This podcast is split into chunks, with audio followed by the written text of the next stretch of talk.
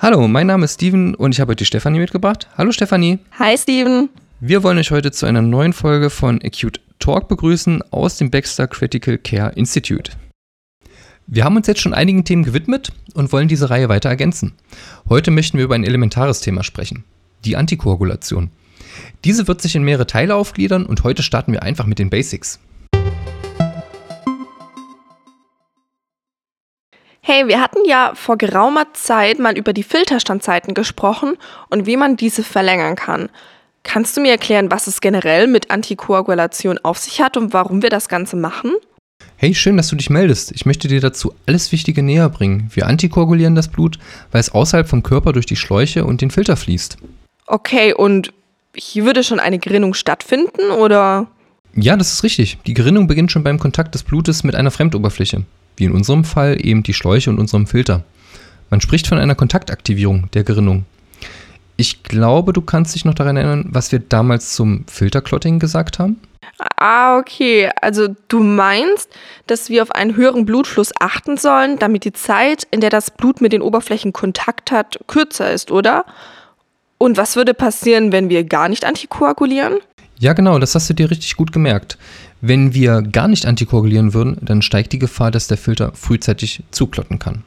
Das würde bedeuten, dass der Filter die erwünschten 72 Stunden Therapiezeit nicht erreicht. Und diese eventuell reduzierte Filterlaufzeit durch Clotting versucht man durch die Antikoagulation zu verhindern. Ah, okay, du hattest damals zwei unterschiedliche Methoden erwähnt. Kannst du das bitte nochmal erklären? Ja, gerne. Wir unterscheiden zwei Prinzipien, die systemische Antikoagulation und die regionale Antikoagulation. Und wie unterscheiden sich jetzt diese beiden Prinzipien? Bei der systemischen Antikoagulation wird Heparin verwendet, bei der regionalen Antikoagulation verwendest du eher Citrat. Okay, das macht Sinn, aber bei uns sind doch sowieso alle Patienten heparinisiert? Ja, prinzipiell schon, aber in der Regel ist die Heparinisierung eine Thromboseprophylaxe und das reicht eben nicht aus, um einen extrakorporalen Kreislauf adäquat zu antikoagulieren. Okay, das heißt, bei einer CRRT brauchen die Patienten also eine höhere Heparindosis? Vollkommen richtig. Heparin wirkt systemisch und somit auch im Patienten. Durch die Gabe von Heparin steigern wir die Antikoagulation im Patienten. In den meisten Kliniken wird die Wirkung des Heparins über die ACT und die PTT bestimmt. Über diese Parameter wird eben die Antikoagulation gesteuert. Verstehe. Und hat diese Methode auch Nachteile? Bei Heparin kann es bei hohen Dosen auch zur Blutung im gesamten Körper des Patienten kommen. Gerade Patienten mit intrakraniellen Blutungen und Patienten mit der HIT sind hier ausgeschlossen. Diese dürfen eben nicht mit Heparin therapiert werden. Okay, du hast mir jetzt die systemische Antikoagulation näher gebracht. Und was hat es jetzt mit der anderen, die du erwähnt hast, also der regionalen Antikoagulation auf sich? Wie schon gesagt, die regionale Antikoagulation verwendet Citrat für die Antikoagulation des Blutes. Diese Antikoagulation wirkt eben nur im extrakorporalen Kreislauf. Okay, heißt das also, die Wirkung beschränkt sich rein auf die Maschine? Ja, genau, das Citrat bindet Calcium und unterbricht damit die Gerinnungskaskade.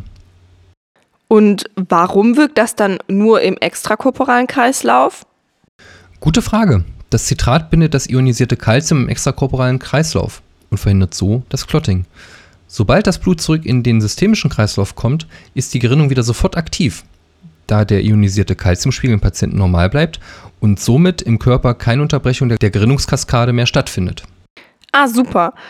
Das heißt, der Patient hat also seine ganz normale Gerinnung, oder? Ja, die Gerinnung des Patienten bleibt unverändert.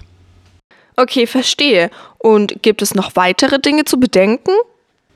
Neben dem Calcium entsteht bei der Verstoffwechselung von den Citrat-Calcium-Verbindungen auch noch Bicarbonat. Bei hohen Blutflussraten und hoher Citratdosis besteht damit ein Risiko, dass die Patienten in eine Alkalose rutschen können. Okay, gut zu wissen. Und welche Methode würdest du persönlich jetzt empfehlen? Citrat oder Heparin?